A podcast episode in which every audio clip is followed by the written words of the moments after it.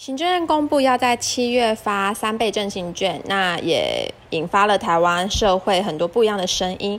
有些人认为，是不是应该像在马英九时期发三千六的消费券？那在这部分呢，要人民再花一千块才能拿到三倍振兴券，存在着许多不同的声音。那市长，您对三倍振兴券的看法，能不能跟我们分享一下？欢迎入座哲哲的市政保姆车，我是保姆车的主持人依婷。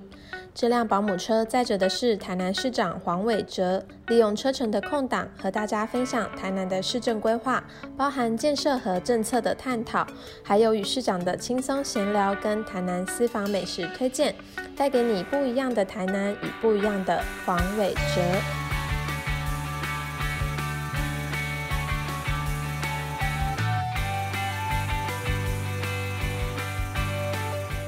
且有一句话叫做“消费者眼睛是雪亮的”，另一句话叫做“凡走过必留下痕迹”。所以说，当这个呃开放这个振兴券或者三倍券的使用的时候，你如果提高价格，然后再借打假装打折，那其实是恢复原价。坦白讲，民众会有感觉的，而且网络网络上一定会有人踢爆的。啊，现在事实上台南市政府也是密切在注意这样的情况，所以说。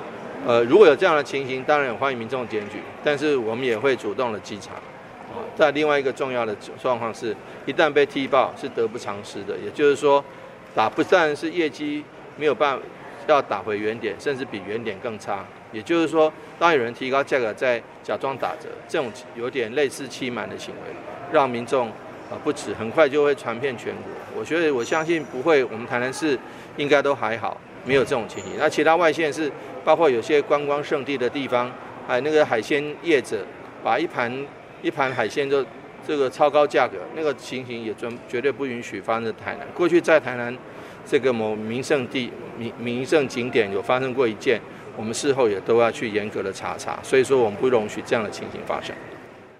如果你喜欢这个节目，欢迎到 Apple Podcast 打五颗星，并留下你的心得与感想，也记得和亲朋好友分享哦。